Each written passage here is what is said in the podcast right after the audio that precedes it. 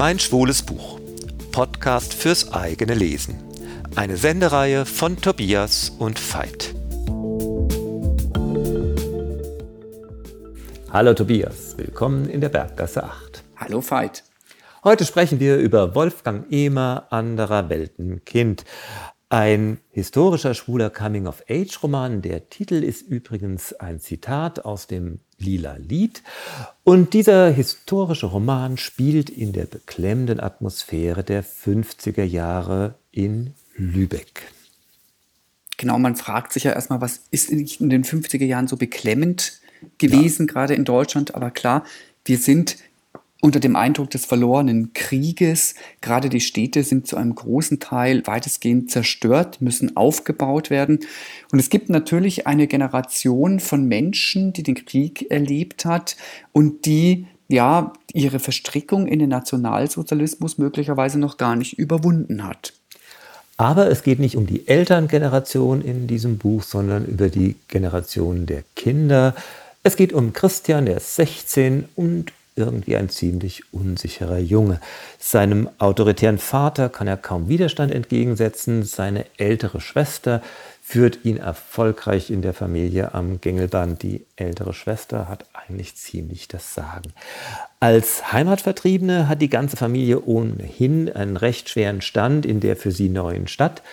Und auch in der Schule bekommt es Christian zu spüren, gesellschaftlich nur zweite Garnitur zu sein. Dementsprechend bemüht er sich zu gefallen. Er versucht vor allem mit sportlichen Leistungen bei seinen Mitschülern, aber auch bei der Schulleitung zu punkten.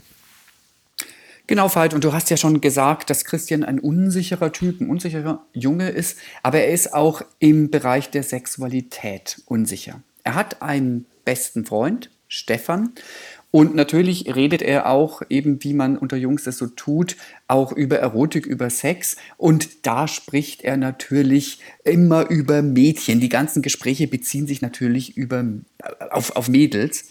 Aber beim Masturbieren denkt Christian eben nicht an Mädels, sondern an seinen Klassenkameraden, an Stefan. Und es gibt dann auch eine Szene, als die beiden gemeinsam wichsen und da kann er eigentlich nur an Stefan Schwanz denken. Und da dämmert ihm dann schon, dass sein Interesse an Stefan vielleicht über kameradschaftliche Freundschaft hinausgeht. Das ist die eine Seite, die für Christian wichtig ist und auch eine Rolle in dem Roman spielt. Die andere Sache ist, er hat auch Ideen für seine Zukunft. Er möchte Maler werden. Und in Lübeck, seiner neuen Heimatstadt, gab es eben kurz vor dem Zeitpunkt, an dem der Roman spielt, einen veritablen Skandal, einen Kunstskandal. Es gab eben einen örtlichen Maler und der hat in großem Stil historische Bilder gefälscht. Und für Christian ist das aber trotzdem irgendwie ein Faszinosum, dieser Maler. Und er hat äh, in der Nähe in einem abgelegenen Haus, in einem Moor, das ist natürlich auch ganz mystisch, hat er sein Atelier und Christian treibt es jetzt dorthin, weil er möchte zumindest so vermeintlich zufällig mal diesem Maler begegnen. Jedoch, das Atelier ist untervermietet. Und so trifft Christian den jetzigen Untermieter, den jungen schwulen Maler Ricky von Dülmen. Und der verdient sich sein Geld vor allem mit manierierten, fast schon ein bisschen schwiemeligen, schwulpornografischen Männerbildern. Und äh, Christian kommt so ein bisschen in Kontakt mit dem Ricky und Ricky zeigt ihm auch äh, mal eines seiner Bilder. Und Christian ist natürlich über die Maßen fasziniert und zwar sowohl von der deftigen Darstellung auf dem Bild als auch von Ricky. Naja, und das passt ja auch in seine Lebenssituation. Ähm, bei Stefan muss er eben an seinen Schwanz denken. Jetzt ist da ein Maler, der pornografische Bilder macht. Er sucht jetzt immer wieder Rickys Nähe, versucht aber gleichzeitig ein, ja, ich sag mal, ein normales, ein erwartbares Leben zu führen. Das ist eine gewisse Ambivalenz. Und zu diesem erwartbaren Leben gehört eine weitere Person in dem Roman, nämlich Helga. Das ist ein Mädchen, zu dem er dann Christian eine Freundschaft ähm, beginnt. Und diese Freundschaft führt dazu, ja, die, die, damit kann er sich auch gut selber vormachen, dass sein Interesse an Ricky eben natürlich nur ein Interesse an der Malerei ist. Er möchte ja Maler werden. Aber er schwankt doch merkbar in dem Roman zwischen verschiedenen Welten, nämlich zwischen dieser erwartbaren und der, ja, schwulen Welt, die er da auch kennenlernt. Helga spürt das. Ja? Helga spürt, dass Rickys Verhältnis zu Christian eine Konkurrenz für sie sein könnte oder tatsächlich ist. Und sie setzt jetzt alles daran, die beiden auseinanderzubringen. Und ohne zu wissen, dass die beiden tatsächlich dann auch Sex hatten, verrät sie Christian, als sie ihn auf einem Foto mit Ricky erkennt. Und dann bricht für Christian natürlich die Hölle los. Ja, und diese Geschichte wäre natürlich allein schon aus sich heraus erzählenswert. Also auch diese Denunziation. Ne? Äh, Ricky ist äh, also äh, unter den Bedingungen des Paragraphen 175 geschnappt worden. Äh, Christian ist auf irgendeinem Foto auch mitzusehen und wird dann in diesem Strudel Denunziation, Schlechtmacherei und natürlich auch Druck äh, hineingezogen. Das ist natürlich eine packende Geschichte. Aber was den Roman so unglaublich lesens macht, ist der Erzählstil. Denn äh, der Autor Ema hat eine ganz tolle Art, wie er vor allen Dingen Haupthandlungen mit zahlreichen Nebensträngen verpflichtet. Das ist zum Teil ganz dezent, aber halt eben durchgängig gemacht. Und der Erzählstil der ist vor allen Dingen dadurch geprägt, dass er scheinbar nur die Oberfläche schildert, die Orte, die Zeitverhältnisse, das Wohnzimmer äh, von Christians Familie, äh, die Straßen, die von Zerstörung und Wiederaufbau geprägt sind, die ganz strengen hierarchischen Familienordnung. All das wird ganz breit im Raum erzählt und doch sind es in Wahrheit die Nuancen, die sich vor diesem erzählerischen Hintergrund abheben, die den Roman so besonders machen. Naja, und Christian ist eigentlich die zentrale Identifikationsfigur dieses Romans und das schafft der Autor auch dadurch, dass er alle psychologischen Darstellungen eigentlich in Bezug auf Christian beschränkt. Über ihn erfahren wir viel und über seine Psyche und über seine Gedanken und Gefühle.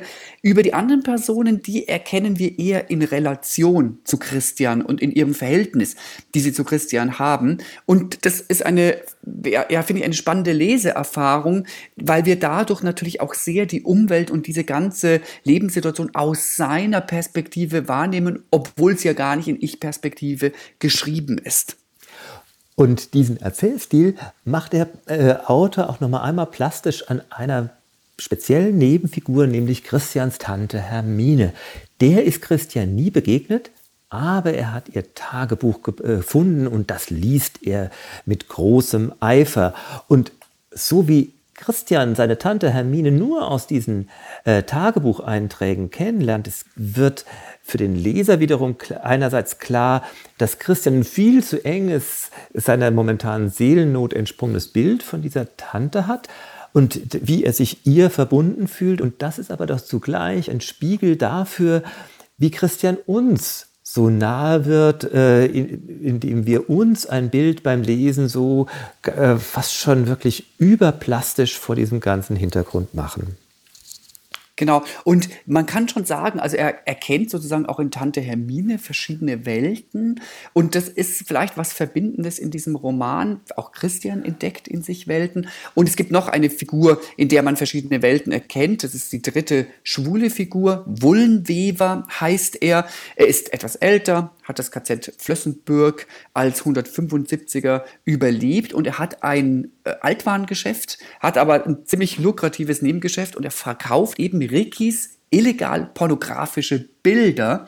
Er hat drei ganz kurze Auftritte im Roman, bleibt ein bisschen merkwürdig und unheimlich, aber er hat diese Doppelsicht, die wir dann merken. Er ist eben nicht nur vordergründig, übervorsichtig, ja fast feige, sondern wir erfahren, dass auch Wullenweber letztendlich eigentlich ein sehr, sehr mutiger Mann gewesen sein muss.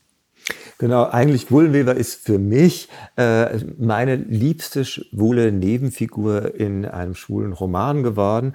Und eben neben Christians packender Geschichte sind es solche Nebenfiguren vor einer anschaulichen Hintergrundschilderung, die diesen Roman anderer Weltenkind zu einem der ergreifendsten schwulen Romane gemacht hat. Wolfgang Ehmer, anderer Weltenkind, 421 Seiten im Querverlag erschienen. Es ist broschuriert und 2011 erschienen.